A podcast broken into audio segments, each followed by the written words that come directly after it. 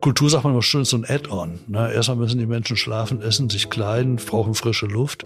Und dann brauchen sie vor allen Dingen soziale Daseinsvorsorge, Bildung, äh, was weiß ich. Aber jetzt in der Corona-Zeit, glaube ich, haben wir auch was gelernt, dass nämlich Kultur auch eine Systemrelevanz hat. Aber absolut.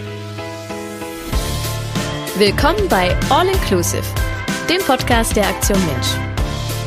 Ich bin Julia Lagrande und ich darf in diesem Podcast mit schlauen Leuten über Inklusion, Vielfalt und Chancengleichheit sprechen. Mein heutiger Gast ist Dr. Ulrich Schneider. Dr. Schneider ist seit 1999 Geschäftsführer des Paritätischen Wohlfahrtsverbands. Er hat Erziehungswissenschaften studiert und in den letzten 30 Jahren zahlreiche Bücher zu den Themen Armut, soziale Gesellschaft und die Ökonomisierung des Sozialen geschrieben. Außerdem engagiert er sich in der Partei Die Linke. Wenn also einer weiß, wie es aktuell um die soziale Ader der Gesellschaft steht, dann ist er das. Deshalb wollte ich von ihm wissen, Herr Schneider, wie solidarisch ist unsere Gesellschaft? Und, so viel kann ich verraten, Dr. Schneider hat den Überblick. Er weiß, wie sich Armut in den letzten Jahrzehnten in Deutschland entwickelt und verändert hat, was wir als Gesellschaft von 2020 lernen können und was die aktuelle Lage für unsere Arbeitswelt bedeutet. Ein Gespräch über viele systemrelevante Themen. Viel Spaß dabei! Hallo, Herr Dr. Schneider. Schön, dass Sie da sind, dass Sie Zeit für mich haben. Wie haben Sie persönlich dieses kuriose Jahr bisher überstanden? Na, gesund erstmal, das ist ja, glaube ich, die Hauptsache. Äh, in meiner Familie ist keiner erkrankt, großes Glück gehabt und auch äh, in unserer Geschäftsstelle unseres Verbandes, des Paritätischen Wohlfahrtsverbandes, ist auch keiner erkrankt. Also wir hatten Riesenglück. Ich mache mal zum Einstieg, bevor wir so richtig ins Thema gehen, ein kleines Spielchen und ich werde mhm. Ihnen jetzt ein paar Entweder-Oder-Fragen stellen. Entweder-Oder, ja. Und äh, Sie müssen sich entscheiden, dürfen aber gern auch noch was dazu sagen zu Ihrer Entscheidung, wenn mhm. Sie möchten. Die erste Frage ist Stones oder Beatles? Stones. äh, was hören Sie aktuell gerade gerne? Gibt es da irgendwie einen Favoriten? Neil Young. Ah ja, sehr schön.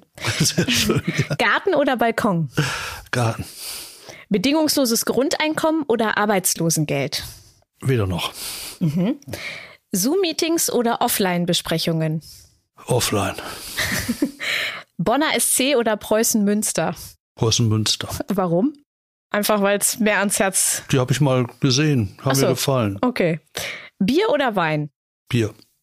Umverteilung oder Abgabenerhöhung? Umverteilung. Sofa oder Restaurant? Sofa. Dann ähm, steigen wir gleich mit einer ganz großen Frage ein, und zwar, wie weit entfernt sind wir eigentlich von einer gleichberechtigten sozialen Gesellschaft? Einer gleichberechtigten? Pff, enorm weit. Also gleiche Rechte äh, heißt ja faktisch, dass ich auch jeden Menschen so behandle, als hätte er, was er eigentlich haben sollte, die gleiche Würde. Und davon sind wir relativ weit weg. Also nach wie vor ist es so, dass wir in einer Gesellschaft sind, in der sehr viele Menschen Privilegien haben, die nicht begründet sind, die einfach da sind, die mit der Geburt da sind, die sich fortwachsen und die wie selbstverständlich genommen werden und andere Menschen unterprivilegiert sind. Und die wiederum, die müssen sich begründen plötzlich, die müssen sich entschuldigen, äh, die müssen Bittsteller werden, äh, müssen auf das Wohlwollen anderer angewiesen sein. Und eine solche Gesellschaft, die diese beiden Pole hat, und das ist in Deutschland ja nun mal sehr ausgeprägt, die kann von sich nicht behaupten, Gleichberechtigung zu leben. Wer ist denn besonders von Ungerechtigkeiten betroffen? Naja, wenn man vom, davon ausgeht, von dem, von, von dem Gedanken der Aufklärung, dass eigentlich wirklich niemand durch seine Geburt allein benachteiligt sein darf, dann sind es die Menschen, die ja in unterprivilegierte Situation geboren werden. Das sind in Deutschland Menschen, die aufgrund welcher Bedingungen auch immer, meist ist es Geld, nicht teilhaben können, ausgeschlossen sind, wesentlich weniger Selbstverwirklichungsmöglichkeiten haben als andere. Das sind arme Menschen, äh, das sind aber auch Menschen, die andere Barrieren als in Anführungsstrichen nur Geld haben. Das können Sprachbarrieren sein, die sie nicht überwinden können. Äh, das können aber auch äh, Behinderungen sein, die sie nicht selbstverständlich teilhaben lassen können, weil diese Gesellschaft sie nicht selbstverständlich teilhaben lässt aufgrund dieser Barrieren, Einkommen, Sprache oder Behinderung oder anderes. Diese Menschen sind ja, am deutlichsten, Sie fragten nach betroffen, am deutlichsten negativ betroffen. Wir haben ja auch eine ganze Reihe, die sehr positiv von dieser Ungerechtigkeit und dieser Ungleichberechtigung betroffen sind. Das sind nun mal diejenigen, die im Zweifelsfalle sich alles leisten können, auch ohne arbeiten zu müssen, jemals arbeiten niemals gearbeitet zu haben. Diejenigen, die in außerordentlich privilegierte Situationen reingeboren wurden und für die klar war, also wenn nichts Besonderes dazwischen kommt, hast du ein angenehmes Leben. Und das ist auf dem anderen Pol. Das sind die Vorteilsnehmer in einer solchen, sagen wir mal, bipolaren Gesellschaft, wie wir sie sind. Dann gibt's ja ganz oft auch so dieses Argument, gerade im Bereich Einkommen, du musst dich nur ordentlich anstrengen, dann geht's dir auch gut. Was sagen Sie zu solchen Sätzen? So ähnlich war das mal. Äh, also in meiner Kindheit sogar noch. Bin nun auch nicht mehr der Allerjüngste, aber in den, was weiß ich, 50er, 60er, auch 70er Jahren war es ja in der Tat so, dass man immer schon ein paar Superreiche hatte, die brauchten nichts tun. Das waren diejenigen, die man so hinnahm. Die, wo die las man beim Friseur oder beim Zahnarzt den Illustrierten, die trieben sie in Kitzbühel rum auf Sylt und sonst wo, äh, faulenzten durch die Gegend. Playboys nannte meine Eltern sie immer völlig abfällig, also Faulpelze, die trotzdem reich sind. Aber man hat sie genommen. Man fand, sagt, die paar können wir uns leisten. Äh, und für den Rest war nicht relativ klar, wenn du dich anstrengst, hast du eine Chance. Und äh, nicht unbedingt nach ganz oben zu kommen, man war ja auch bescheiden. Man sagte, okay, mach einen Hauptschulabschluss, dann wirst du Arbeiter und als Arbeiter machst du auch schön dein Geld. Und wenn du Realschule machst, dann gehst du ins Büro, da musst du die Hände nicht schmutzig machen. Und Abi, da bist du in einer ganz anderen Spielklasse. Das heißt, da kannst du studieren und richtig viel Geld machen. Das war für uns als Arbeiterkinder so das, was wir mitkriegten. Und im Großen und Ganzen war das nicht völlig falsch. Ähm, wir hatten Aufstiegschancen. Wir, wir äh, Leistung zählte in der Tat deshalb was, weil der Arbeitsmarkt es ja auch hergab. Man wurde gebraucht, man wurde gesucht. Und äh, damals, als ich dann aufs Gymnasium kam, wurde das BAföG eingeführt. Also auch ein Arbeiterkind musste nicht sofort in die Lehre gehen, sondern konnte sich tatsächlich besser ausbilden, seinen Weg machen. Und ich denke, das hat sich äh, enorm geändert. Stichwort Superreiche. Nach einer Untersuchung des Deutschen Instituts für Wirtschaftsforschung besitzen in Deutschland die oberen 10 Prozent rund zwei Drittel des Gesamtnettovermögens. Und diese 10 Prozent bestehen zu großen Teilen aus, richtig geraten, älteren, besser gebildeten, weißen Männern. Als reich gilt man hierzulande übrigens ab dem Doppelten des Medianeinkommens. Was ist das nun wieder? Das Medianeinkommen wird auch mittleres Einkommen genannt. Würde man die Bevölkerung nach der Höhe ihres Einkommens sortieren und dann zwei gleich große Gruppen bilden, würde die Person, die genau in der Mitte dieser Verteilung steht, das Medianeinkommen beziehen. Kurz, reich ist man in Deutschland als Single mit einem Monatseinkommen ab 3.892 Euro. Dann gehört man zu den reichsten 7 Prozent. Wir haben in Deutschland mittlerweile jede Menge Barrieren. Deutschland gehört zu den äh, hochentwickelten Industrieländern, wo der Schulerfolg noch mit am meisten vom Elternhaus abhängig ist. Das hat mit unserem Schulsystem zu tun. Das hat aber auch damit zu tun, dass wir unser Bildungssystem auch immer ja, leistungsorientierter gemacht haben. Wir haben Schulzeiten verkürzt von 13 auf 12 Jahre. Wir haben den Druck unheimlich ansteigen lassen und damit sieben wir auch äh, selbstverständlich äh, stärker aus. Das ist das eine. Wir hatten zwischendurch in der Phasen wo man nicht mehr alle jungen Menschen unbedingt brauchte. Jetzt suchen wir wieder händeringend. Aber wir hatten auch Phasen, wo man, wo man wirklich, wir hatten fünf Millionen Arbeitslose zu Hochzeiten. Und das, das äh, spiegelt sich schon wieder. Und wir haben schließlich mittlerweile eine Vermögensverteilung, wo völlig klar ist, wer nicht gut erbt, so richtig fett erbt, der wird durch reine Arbeit, also in der Regel nicht mehr reich werden können. Also das sehen sogar die Reichen so.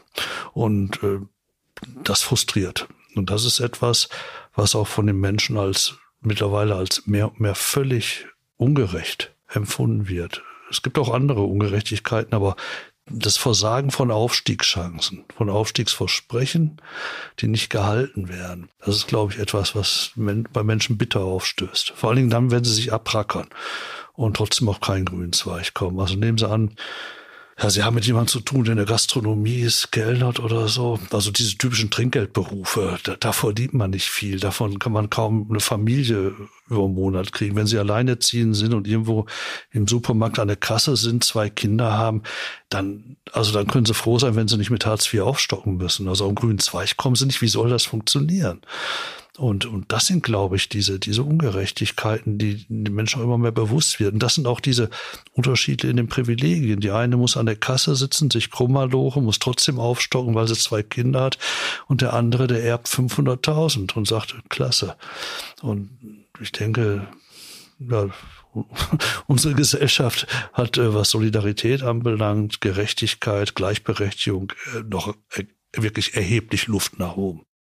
Sind wir denn durch Corona ein bisschen solidarischer geworden oder ist die Schere da quasi noch weiter auseinandergegangen? Das habe ich erst gedacht, ähm, weil man ja auch sehr viele Initiativen sah, so Zettelchen bei uns auch, wo ich wohne, so, so wenn jemand, wenn ich für jemanden einkaufen gehen soll, Bescheid sagen. Und äh, sehr viel äh, bei den Supermärkten am schwarzen Brett so Hilfsangebote, äh, dann haben wir ja auch alle immer kräftig applaudiert, den Pflegeberufen und den Frauen und Männern, äh, die da hinter der Kasse sitzen, genau die, die auch aufstocken müssen und die zwei Kinder haben. Aber blöderweise, damit hatte es sich ja schon im Wesentlichen. Ähm, also wenn ich mir anschaue, die Konjunkturpakete, was da gelaufen ist, die Armen wurden schlicht vergessen. Also die Lebensmittelpreise sind ja im, im März, April wirklich hochgeschossen. Äh, wenn man sich so, so Frischgemüse anschaute, Obst, aber auch Milchprodukte und äh, politisch hat das keinen interessiert also wie dann ein Hartz-IV-Bezieher, der jetzt nur als Erwachsener fünf Euro am Tag hat, um sich zu ernähren, nur für sein Kind dann gerade noch zwischen drei und vier Euro, wie der dann klarkommen soll. Interessiert denn nicht, dass plötzlich Desinfektionsmittel gekauft werden muss, dass plötzlich äh, Masken gekauft werden muss, dass es alles ja irgendwie mit Geld zu tun hat. Es hat keinen in der Politik offensichtlich so interessiert, dass man ihnen geholfen hätte.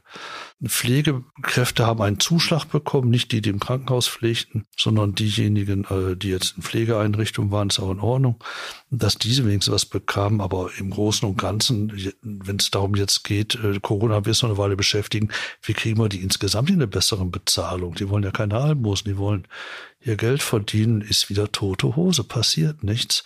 Oder wenn ich mir anschaue, beim Konjunkturpaket verschiedene Gruppen, wie mit denen umgegangen wurden und hier insbesondere auch äh, behinderte Menschen, in Wohnheimen oder die in Werkstätten gearbeitet hatten, die wurden plötzlich behandelt wie, wie Pflegebedürftige, die das Haus nicht mehr verlassen dürfen. Äh, bei Kindern, die in der, in der Schule waren, war es ohnehin schon schwer, dass sie dort nicht mithalten konnten, äh, wenn sie nicht zu Hause wirklich gute Ausstattung hatten. Für, für behinderte Kinder war es, war es völlig schwer. Und als die Schulen wieder öffneten, mussten die vielerorts einfach zu Hause bleiben. Da war überhaupt keine Assistenz und nichts.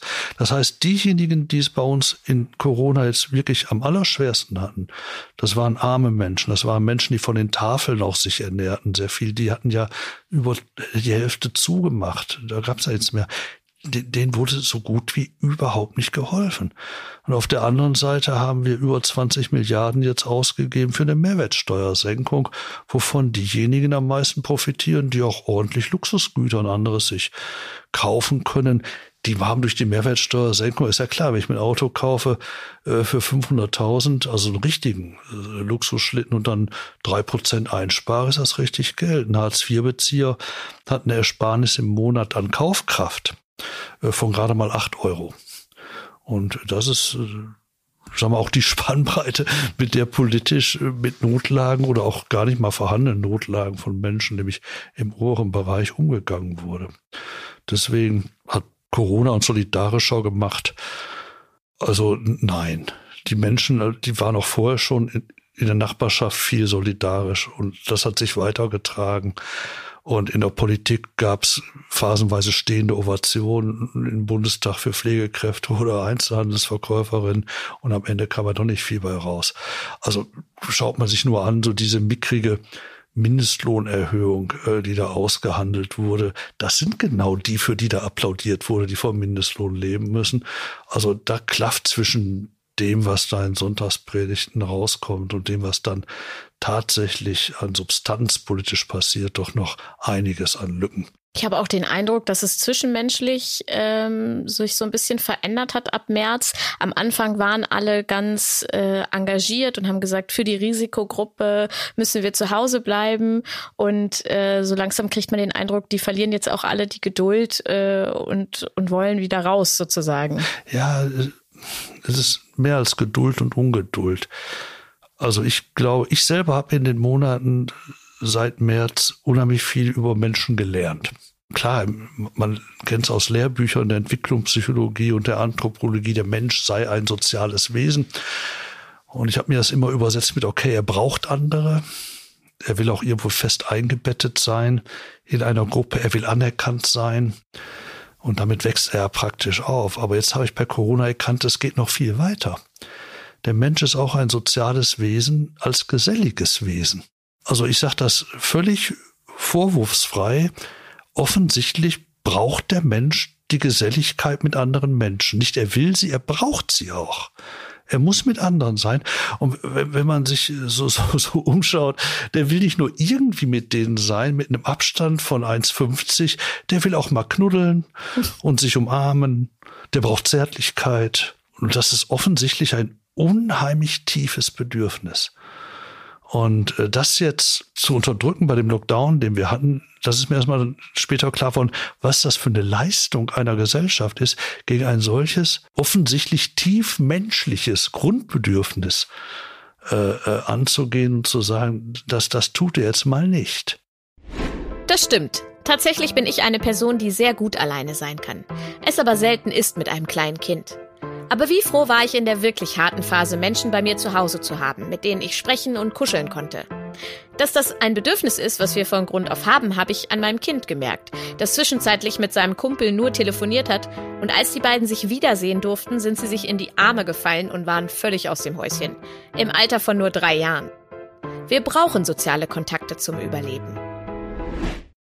Und äh, mir war auch nicht klar, als die Schule wieder öffnete, wie man äh, vor allen Dingen auch 14 bis 17-jährigen Teenagern jetzt erklären soll, das höchste Gut im Leben ist 1,50 Meter Abstand. Ja. Äh, also es gibt Bedürfnisse offensichtlich, die, die sehr stark sind. Und, und das, was, was, was man da erlebt, war einerseits viel Unvernunft war auch sicherlich äh, zum Teil Unverantwortlichkeit, wenn man die Partys beobachtet, die da stattfanden. Äh, es war Gedankenlosigkeit einerseits, es war andererseits offensichtlich auch ein tiefes und wenn wir kein Corona hätten, sympathisches Bedürfnis nach Nähe, nach menschlicher, auch körperlicher Nähe. Das habe ich jetzt äh, erstmal gelernt, habe mich sehr nachdenklich gemacht. Ja, dem kann ich nur zustimmen. Also ähm, in meinem Umkreis die Leute, die alleine leben. Ich lebe zu Hause mit Mann und Kind. Also ich hatte dann noch Leute zum Reden und Knuddeln.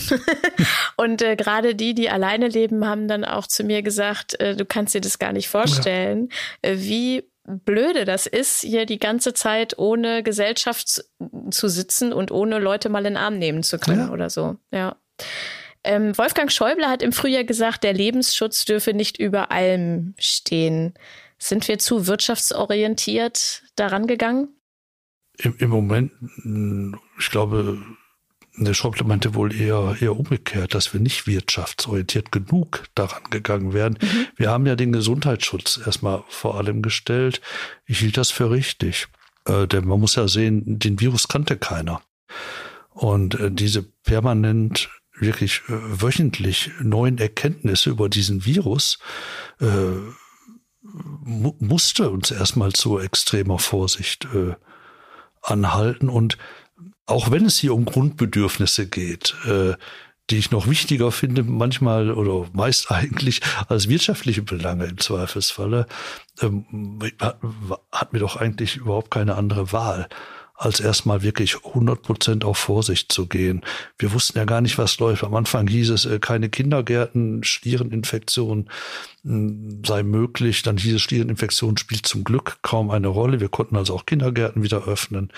Äh, dann, dann hieß es, äh, also die äh, Schutzmasken bringen eigentlich gar nichts. Zwischendurch sollten die sogar geradezu gefährlich sein. Mhm. Dann stellte sich heraus, ähm, die sind doch also offensichtlich tauglich, wie die Menschen schon seit Jahrhunderten wissen. Äh, aber das, das sind so Dinge, man musste diesen Virus ja nun wirklich erstmal erforschen. Und das braucht seine Zeit. Und da kann man nicht einmal ins Reagenzglas schauen und sagen, so, jetzt machen wir Folgendes. Und das, das habe ich eigentlich, oder das kann ich akzeptieren. Und deswegen kann ich auch akzeptieren, dass man erstmal voll auf den Gesundheitsschutz setzen musste, solange man überhaupt nicht weiß, äh, wie sich dieser Virus verhält. Und jetzt, je, je besser wir äh, ihn kennenlernen, äh, bildlich gesprochen, äh, je mehr, äh, um, umso besser wissen wir auch, was wir uns in Anführungsstriche leisten können an physischem Miteinander und was das auch heißt dann für Schule, Betrieb, Kindergarten und anderes. Glauben Sie, dass wir als Gesellschaft auch was aus diesem Jahr lernen können? Ja, unbedingt. Äh, ich glaube, also wir können es lernen. Ob wir es lernen, da habe ich immer meine Bedenken. Äh, weil so ganz dolle lernfähig äh, erlebe ich uns nicht immer. Aber was man lernen könnte, wäre sicherlich, worauf es in einer Gesellschaft wesentlich ankommt. Wir haben jetzt festgestellt, was passiert, wenn die Schule nicht funktioniert wir haben festgestellt, viel offensichtlicher als sonst, was das heißt, wenn arme Kinder von Bildung abgeschnitten sind. Daraus können wir lernen. Äh, wir können lernen, dass Schule offensichtlich äh, unter sozialen Gesichtspunkten auch eine sehr fragile Veranstaltung ist. Wir haben gelernt, worauf es ankommt in einer Gesellschaft, nämlich äh, ja auf, auf, auf eine ganz neue Form von Systemrelevanz. Als Systemrelevanz wurden ja bisher fast nur Banken bezeichnet. Ich fand äh, deshalb schon interessant, äh, dieser Lernprozess, der dahinter stecken musste bei irgendjemandem, der feststellte, dass äh, eine Verkäuferin im Einzelhandel deutlich systemrelevanter ist als ein Investmentbanker.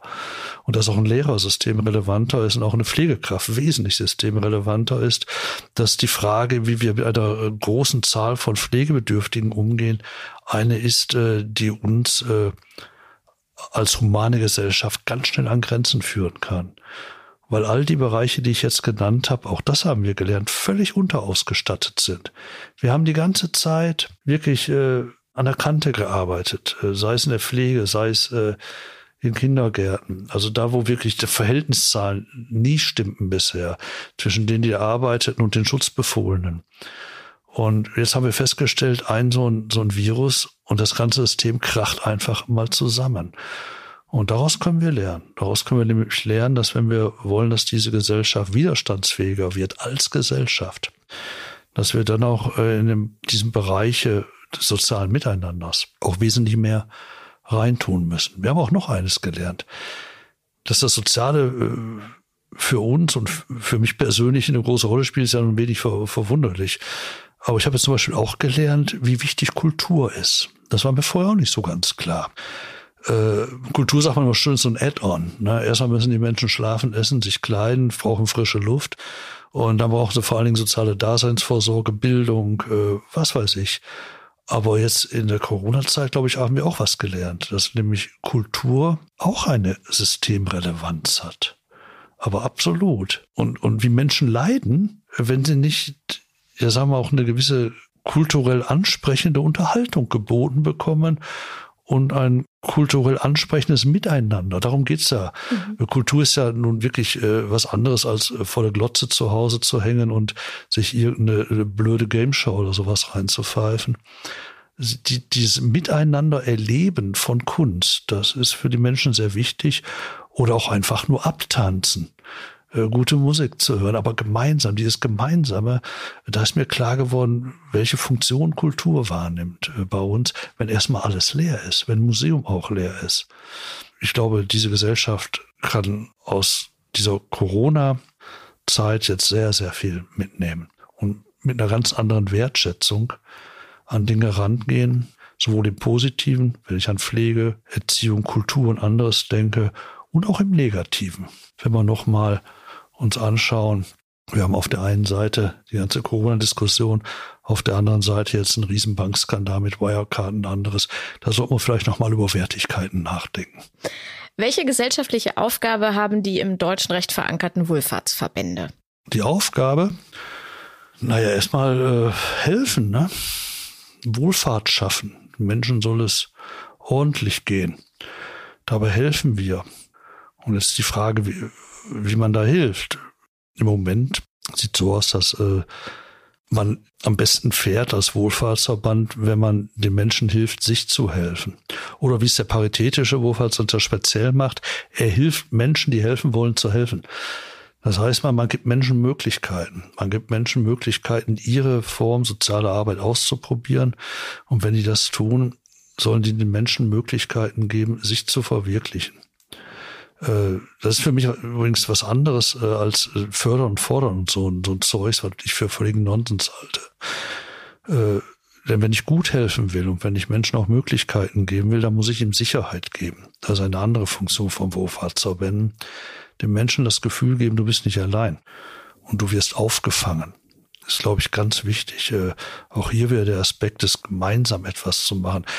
Das, das kann in einer Einrichtung sein, das kann aber auch in einer Selbsthilfegruppe sein, wo Menschen sich zusammentun und sagen, wir wollen unser Schicksal in die Hand nehmen, etwa als chronisch kranke Menschen. Wir können voneinander lernen und wir sind Experten für uns selbst, dass man dann auch wirklich Menschen zusammenführt und hilft. Das ist, glaube ich, eine der Aufgaben, also wirklich direkt helfen, sich oder anderen zu helfen. Und das andere ist natürlich, äh, das nehmen wir als Paritätischer auch sehr ernst, die Interessenvertretung der uns anvertrauten Menschen. Also wir sprachen anfangs von Situationen der Privilegiertheit oder der Unterprivilegiertheit und eine gute soziale Arbeit, eine gute Wohlfahrt, ein guter Wohlfahrtsverband wird immer auch über die politischen Ursachen nachdenken, wird immer auch selber aktiv und Menschen dabei helfen, aktiv zu werden, ihre Rahmenbedingungen zu ändern. Also wirklich dafür zu sorgen, dass politisch auch etwas passiert, so dass sie besser klarkommen. Diese Doppelfunktion sozialer Arbeit und von Wohlfahrtsarbeit helfen auf der einen Seite, also im klassischen Sinne karitative Arbeit, auf der anderen Seite anwaltschaftliche Vertretung bis hin zu Kampagnen, bis hin, dass man mitwirkt in Bewegungen und ähnliches und die Menschen auch, die Menschen hilft, sich selber einzubringen, bewegen. Das tut ihnen gut. Äh, seit Schicksal in die Hand zu nehmen, tut jedem Menschen gut. Diese Doppelfunktion macht eigentlich gute Wohlfahrtspflege aus. Und was macht der Paritätische gerade ganz aktuell, so unter Corona-Bedingungen? Ja, wir haben erstmal geguckt, seit März äh, zusammen mit äh, der Politik, also hier insbesondere wirklich einer guten Zusammenarbeit mit äh, dem Arbeitsministerium und äh, den anderen Spitzenverbänden, äh, dass wir ganz schnell Schutzschirme aufgespannt bekommen äh, über die Einrichtung. Das wäre ja fatal gewesen. Man stellt sich vor, äh, Kindergärten mussten zumachen. Äh, als ein Beispiel, Beratungseinrichtungen mussten erstmal zumachen. Man stellt sich vor, Corona drei Monate und die wären nicht mehr da gewesen, weil die einfach insolvent gewesen wären. Wir hätten ein Tabula Rasa gemacht mit, mit allem, was wir unter sozialer Daseinsvorsorge kennen. Und, und deswegen war das eine unserer Hauptaufgaben hier, wirklich politisch dafür mit Sorge zu tragen und dann auch mit zusammen mit der Verwaltung dafür zu sorgen, dass es klappt, Schutzschirme aufzuspannen. Das ist uns sukzessive gelungen. Bei einigen Einrichtungstypen, Arten ging das relativ zügig. Kindergärten oder anderes. Und bei anderen äh, Einrichtungsarten äh, oder Angeboten haben wir bis heute Lücken. Also wenn ich mir anschaue, Deutsch, die deutschen Jugendherbergen, äh, alles was so, so Erholung ist, aber auch äh, Integrationsfirmen für behinderte Menschen, sind bis heute noch nicht so richtig. Das kommt jetzt. Aber sie waren bis dahin noch nicht unter irgendwelchen Schutzschildern. Äh, also wir, wir haben wirklich, also es war ungeheuer, wirklich im wahrsten Sinne Tag und Nacht dran gearbeitet. Und nicht nur wir, auch in den Ministerien. Also konferiert, gemacht, getan, überlegt, wie kann was laufen. Äh, über die Osterfeiertage weg, äh, wirklich, also über die Wochenenden weg, waren wir unheimlich äh, aktiv und dann natürlich ganz praktisch äh, wir haben jetzt gerade eine Aktion laufen, wo wir Millionen von Schutzmasken äh, äh, ausliefern. Also einfach äh, auch vor Ort dafür zu sorgen, dass, dass Dinge äh, überhaupt vorhanden sind. Das, äh, das ist das, was wir in Corona gemacht haben. Wir haben mitgeholfen, unserer Mitgliedsorganisation, dass sie viele Angebote auf digital umstellen konnten. Also eine Beratung muss ja weiter irgendwie laufen. Man kann die Menschen ja nicht hängen lassen und einfach eine Tür zumachen und sagen, melden Sie in drei Monaten wieder. Das heißt, musste unheimlich schnell mussten digitale Angebote geschaffen werden im Internet, wo Ratsuchende dann auch Rat finden. Äh, und das war schon, ist noch immer äh, ziemlicher Stress, ja. Was glauben Sie, wie wird Corona unsere Arbeitswelt verändern? Extrem. Im Verwaltungsbereich, im Produktionsbereich weiß ich nicht. Ähm, Im Produktionsbereich, okay, da, da, wurden, da wurden jetzt äh, auf Hygienestandards geachtet und so weiter. Äh, dass da jetzt in der Fleischindustrie die schlimmsten Ausbeutungsverhältnisse verhindert wurden. Das hat, glaube ich, war Corona ein Anlass. Man wusste schon vorher, wie die mit äh, den Menschen umgehen. Und wir wissen auch äh, bei, zum Teil bei Erntehelfern anderem, was da passiert. Also dazu bräuchte es eigentlich kein Corona. Wenn Corona jetzt hilft, den Anlass zu schaffen, dass man hier menschenwürdigere Arbeitsbedingungen schafft, ist okay. Aber richtige Veränderung der Arbeitswelt wird im Verwaltungsbereich äh, stattfinden. Ähm, also es ist bei unserer eigenen äh, Geschäftsstelle, wir haben seit Montag erst wieder auf. Bis dahin hatten wir geschlossen. Und alle waren in mobiler Arbeit und weil das eigentlich wirklich gut klappte, lassen wir es auch so. Also die müssen nicht mehr täglich kommen. Äh, die, die, die Leitungsebenen haben Vertrauen in die Mitarbeiter gefunden, tatsächlich. Die arbeiten auch, wenn sie woanders sind. Ja, und äh, die, die Mitarbeiterschaft äh, hat auch, äh, sagen wir mal so, gelernt, äh, in einer unheimlichen Geschwindigkeit mit all den digitalen Werkzeugen umzugehen, die man dazu braucht.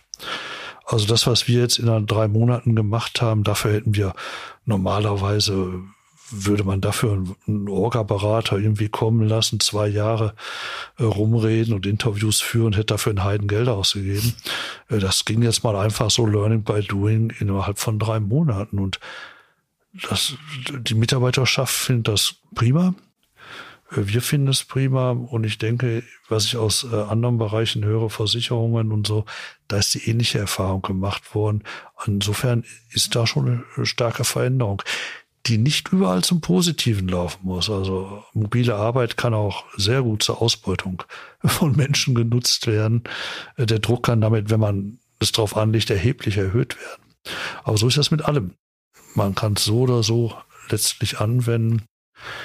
Ist jetzt der Gesetzgeber gefragt, denke ich auch, wenn, wenn verstärkt mobile Arbeit kommt, dass man dann auch, äh, sagen wir mal, den Arbeitsschutz sich nochmal genau anschaut um zu gucken, um wie viel Uhr kommen denn dann die Mails, wann werden Sachen beantwortet, wie sieht's mit Kernarbeitszeiten und so weiter aus. Das muss man sich dann anschauen.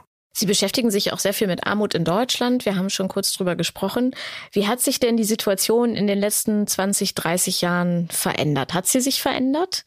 Ja, ich muss überlegen, 20, also Jahrtausendwende. Ähm, ja, erstmal hat äh, die Ungleichheit in Deutschland hat zugenommen. Äh, eindeutig in den Einkommen, im Vermögen.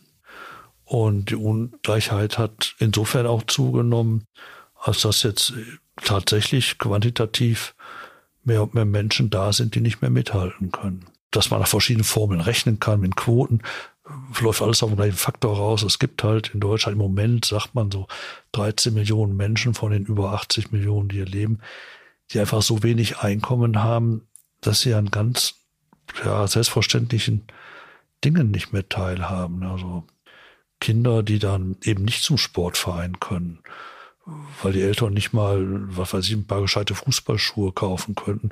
Und Kinder wachsen ja nun mal in der Regel dann auch und dann brauchen sie größere und das geht alles ins Geld.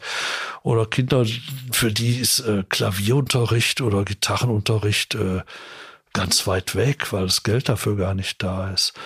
Äh, oder auch wenn, wenn, wenn andere Kinder dann eben Bowling spielen gehen oder den schicken Ausflug machen, da ist das nicht drin. Also wir haben, wir haben immer mehr Menschen, die einfach abgehängt sind. Man redet immer über Kinder, bei alten Menschen ist mittlerweile genauso schlimm.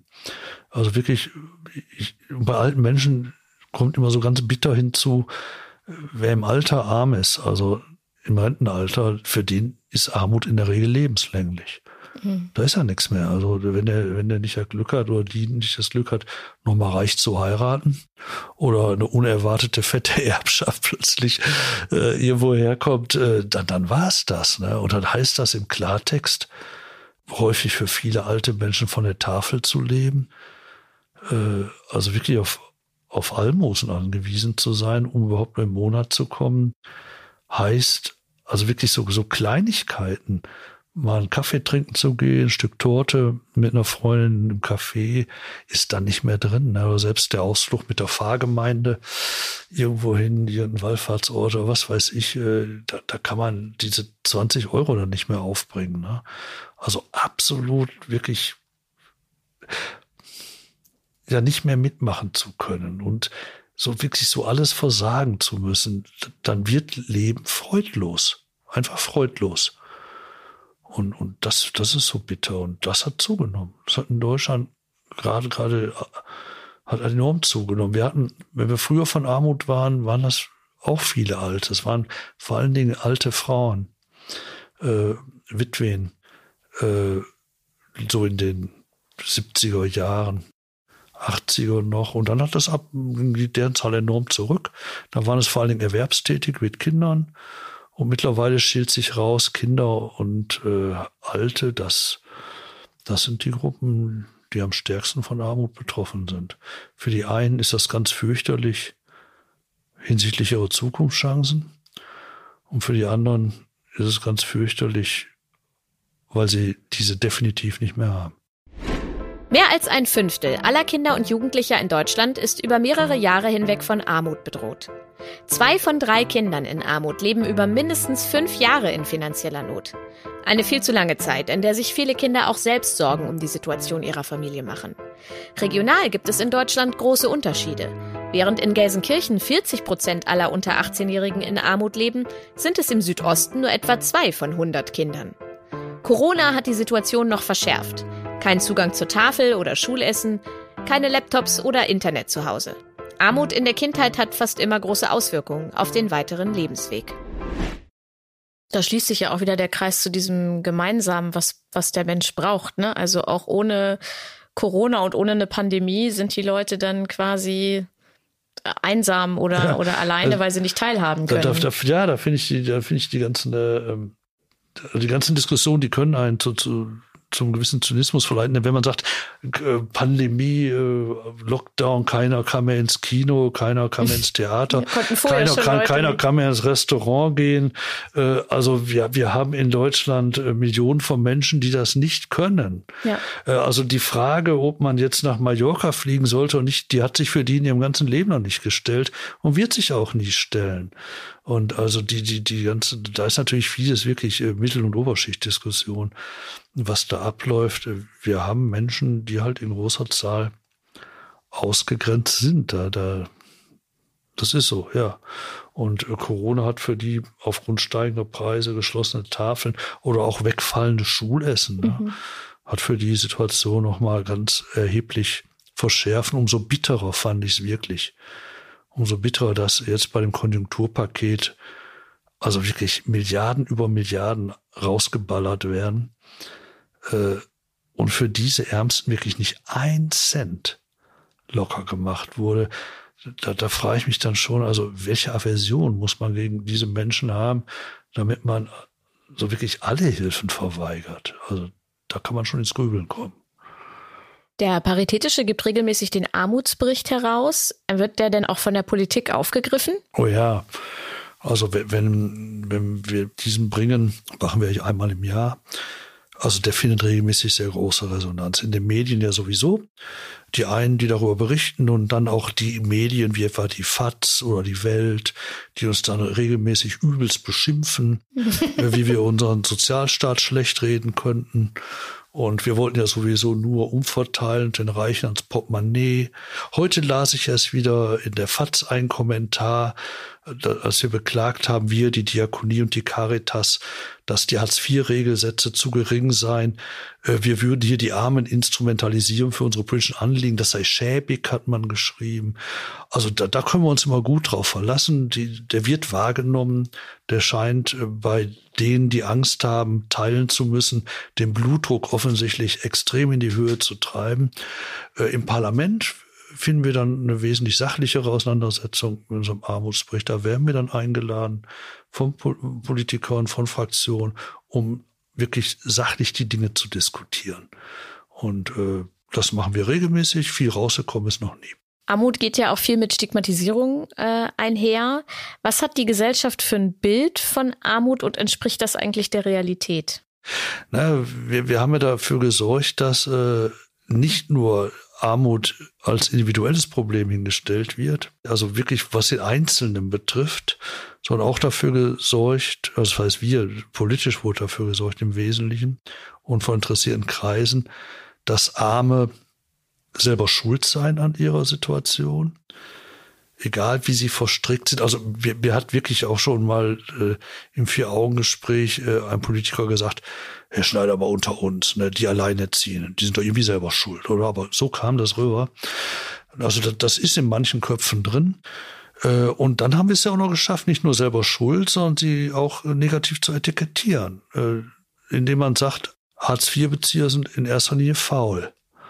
Das war ja der große Slogan zur Jahrtausendwende. Wie hat Gerhard Schröder im Bundestag gesagt, es gibt in Deutschland kein Recht auf Faulheit. Und er meinte damit Menschen, die von Fürsorgeleistungen leben müssen. Das heißt, das Menschenbild, was sich etabliert hat, gerade durch Hartz IV und die Agenda-Politik, ist ja das, dass der Mensch von Natur aus erstmal Arbeit meidet, dass er faul ist, dass er man ihm zu viel Geld gibt, er gar nichts mehr macht und dass man ihn deshalb fordern müsse. Und richtig fordern. Und das muss man, indem man ihm möglichst wenig Geld gibt, aber ordentlich antreten lässt. Das, das war ja das Bild, was da ja verkauft wurde, womit die ganze Politik legitimiert wurde. Eine Politik des sozialstaatlichen Abbaus, äh, die es ja zweifellos war. Und äh, dieses Bild hat sich ja doch in gewisser Weise gehalten, dass also arme Menschen also so stark damit konfrontiert werden, du bist ein Loser und du willst wohl auch gar nicht richtig, dass der zum Teil ja schon anfangen, selber dran zu glauben. Dass also Eltern gegenüber ihren Kindern ein schlechtes Gewissen haben, äh, hält mich mein Kind auch für ein Loser, hält mich mein Kind auch für faul. Dass Kinder das Gefühl haben, oh, bin ich anders, äh, sind meine Eltern irgendwie, ja, nicht so fleißig, wie sie sein sollte. Also das hat das irre, das, das durchsetzt eine Gesellschaft. Und das geht bis in die Köpfe der Armen selber rein, obwohl ja nun alle Fakten das Gegenteil sagen. Also den, den wenigsten ist bekannt, dass die armen Menschen im erwerbstätigen Alter, das sind äh, zu über einem Drittel Menschen, die arbeiten und trotzdem arm sind. Und das sind äh, zu einem großen Teil auch über ein Drittel alte Menschen, die gearbeitet haben. Und äh, es sind ganz viele, die sich um ja um die Pflege ihrer Angehörigen kümmern. Es sind ganz viele ja Menschen mit Handicaps, die trotzdem arbeiten, natürlich auch auf keinen grünen Zweig kommen, die gesundheitlich beeinträchtigt sind. Das wird überhaupt nicht wahrgenommen. Überhaupt nicht wahrgenommen wird, dass nur 6,5 Prozent aller armen Menschen arbeitslos sind. Mhm. Also wirklich eine, ja, verschwindend geringe äh, äh, äh, Gruppe. Deswegen, wenn ich immer höre, äh, das Beste äh, zur Bekämpfung der Armut sei, Menschen in Arbeit zu bringen, das ist natürlich sowas an, an, an der Wirklichkeit vorbei. Wir haben bei Hartz IV haben wir über eine Million Aufstocker, die arbeiten. Die Hälfte davon sozialversicherungspflichtig. Und wenn die nicht Vollzeit arbeiten, dann hängt das meist damit zusammen, dass sie gesundheitlich entweder nicht können, ja, oder dass Kinder da sind, um die sie sich kümmern müssen. Also das wird alles so gar nicht, gar nicht gesehen. Und stattdessen nur um die Vorurteile aufrechtzuerhalten. Die wollen nicht, die können nicht und was weiß ich. Und äh, das, das ist schon bitter. Und denn wenn wir was ändern wollen, politisch, dann müssen wir wirklich aufklären, die Menschen. Äh, hilft gar nichts. Was brauchen die Sozialbetriebe, um die Krise zu überstehen? Die Sozialbetriebe, kommt auf den Sozialbetrieb im Einzelnen an. Also wir sind sehr unterschiedlich in der Finanzierung. Unterm Strich brauchen sie praktisch eine Grundfinanzierung, um zu wissen, auch dann, wenn nochmal ein Lockdown kommen sollte, was wir nicht hoffen, was wirklich äh, schlimm wäre. Aber eine Grundfinanzierung, wo man weiß, okay, äh, ich kann erstmal halbwegs überleben. Die Sozialbetriebe haben sich so weit sie können darauf eingestellt, auch im Lockdown digital ihre Angebote zu machen. Und man, man wundert sich selbst äh, in, in, in Kindergärten war das häufig so, als Erzieherin dann bei den Familien vorbeigeschaut haben, einfach den Kontakt halten. Ne? Ja, so war es bei uns auch mit WhatsApp-Gruppe und ja, die haben Videos ne? geschickt und Bastelanleitungen. Ja, das war ganz alles toll. sowas. Ne? Also, ja. äh, also die, die, die, die geben sich ja Mühe und äh, ist ungeheuer wichtig für die Familien, auch für die Kinder, ne? weil äh, Kinder brauchen Kinder. Und, äh, und ich denke, vor dem Hintergrund, dass ja wirklich alle da äh, dran sind zu gucken, wie kann ich mich nützlich machen in in so einer Corona-Zeit, auch wenn ich mein eigentliches Angebot nicht machen kann, braucht es halt diese garantierte Grundfinanzierung, denn sonst ist die Infrastruktur weg. Die ist dann auch nicht mehr aufzubauen. Wenn also irgendwo in der Kommune Dinge einfach zusammenbrechen, Gesundheitsläden, was weiß ich, Schuldnerberatungsstellen, die kriegt man dann nicht mehr aufgebaut. Und äh, diese Garantie, die brauchen die nicht nur jetzt in Corona, sie brauchen sie vor allen Dingen im nächsten Jahr.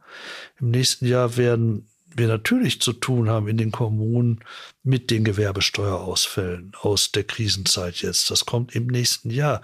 Im nächsten Jahr werden wir damit zu tun haben, äh, dass äh, auch ja die Insolvenzordnung wieder in Kraft tritt, die jetzt ausgesetzt ist.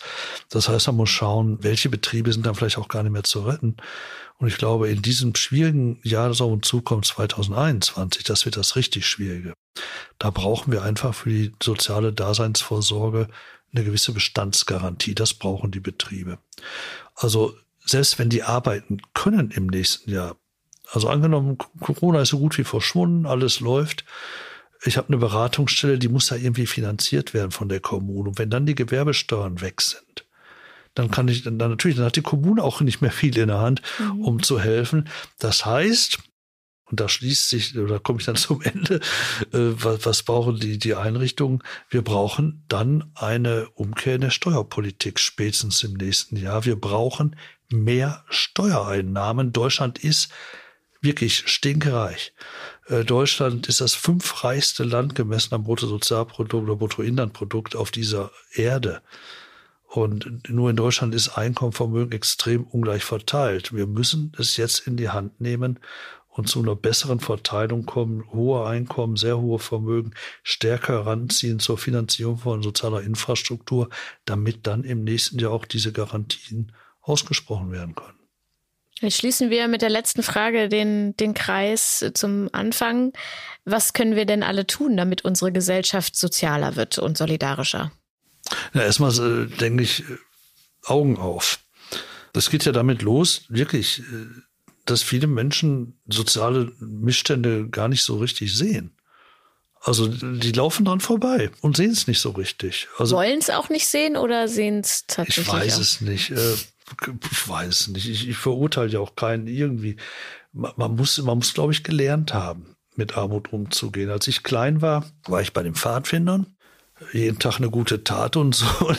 Ich weiß noch, unser, unser, unser Kaplan damals, äh, der hat uns immer losgeschickt. Äh, wir mussten mit dem Pfund Kaffee so äh, alte Damen besuchen, die, denen wirklich nichts hatten und die allein waren. Und das ist mal das kleine Junge schon in so Haushalte reingekommen, wo den Leuten wirklich schlecht geht. Und dadurch hat man bei den Pfadfindern wirklich gelernt, soziale Probleme zu sehen. Wir haben das äh, dann auch als paritätischer mal nachgemacht. Wir haben so Wettbewerbe ausgeschrieben. Bastelt, malt, tut irgendwas. Gibt es bei euch Armut im Stadtteil? Einfach dann die Kids auch dran zu gewöhnen, mit offenen Augen durch den Stadtteil zu gehen. Denn wer nicht, nicht sieht, der kann auch nicht mitfühlen. Und wer nicht mitfühlt, den kriege ich auch nicht zur Solidarität. Und äh, um Solidarität muss es am Ende gehen. Das heißt, Augen auf wäre für mich ganz wichtig und einfach gucken. Ähm, das Zweite, was für mich wichtig ist, wenn man dann geguckt hat, sich dann auch erstmal im Kleinen solidarisch verhalten. Aber wirklich solidarisch. Jetzt nicht äh, nur eine Spende mal gelegentlich, ne? sondern auch sich einsetzen für den anderen. Also das ist das eine, ob ich jemandem der, der obdachlos ist, äh, so, so ein Euro da hinlege äh, oder ob ich auch wirklich in meiner Kommune politisch Sachen, die brauchen endlich gescheite Unterkünfte. Und ich mich dann auch politisch einsetze. Also beides. Wir müssen, Solidarität heißt immer konkrete Hilfe, heißt aber auch wirklich, dass ich für den, der es nicht kann, das Maul aufmache. Und, und, und, und gucke, dass ich ihm helfe, aus einer ja, unterprivilegierten Situation rauszukommen. Wenn ich feststelle, dass, äh, was weiß ich, jetzt bei Corona die Familie nebenan völlig überfordert ist, äh, äh, weil, weil sie die ganze EDV-Technik gar nicht mitbrachte. Äh, weil, weil da ging gar nichts. Ne? Und ich habe da noch einen alten Laptop rumstehen, dann ist das eine, den rüber zu schicken und den da hinzustellen, zu sagen, komm, da hast du was, ne, ich brauche in zur Zeit sowieso nicht die alte Gurke. Und wichtig ist aber gleichzeitig dann auch den Mund aufzumachen, zu sagen, ihr hier Politik, seht zu, dass diese armen Familien endlich äh, teilhaben können, indem er ihnen die nötige EDV-Ausstattung für den Lockdown holt. Also es muss immer zusammengehen. So wie gute Wohlfahrtsarbeit immer beides machen muss, ist, glaube ich, auch der Einzelne gefordert, wenn er solidarisch sein will, zu gucken und zu helfen, aber auch sich dann solidarisch für den anderen einzusetzen. Das ist eine tolle Forderung zum Schluss. Vielen Dank, dass Sie da waren.